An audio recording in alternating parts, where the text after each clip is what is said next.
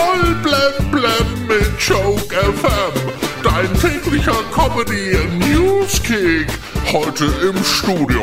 Jo, jo, mit Jochen. Eine aktuelle TÜV-Umfrage hat gezeigt, eine Mehrheit der Deutschen ist für ein Tempolimit von 130.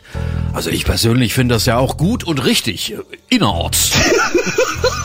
Die Verkehrsunternehmen in Deutschland rechnen mit insgesamt 30 Millionen 9-Euro-Ticket-Nutzern. Sollte das Ticket wirklich kommen? 30 Millionen Menschen in Bus und Bahn.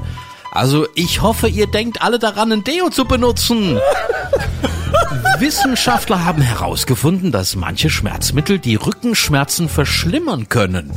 Das werden viele Männer von der Thai-Massage kennen. Heute ist Welthypertonietag. Das ist der Tag gegen den Bluthochdruck. 30 Millionen Menschen haben in Deutschland Bluthochdruck. Auch Übergewicht ist ein wichtiger Faktor beim Thema Bluthochdruck. Deswegen platzen dicken Leuten mit Bluthochdruck auch so oft der Kragen.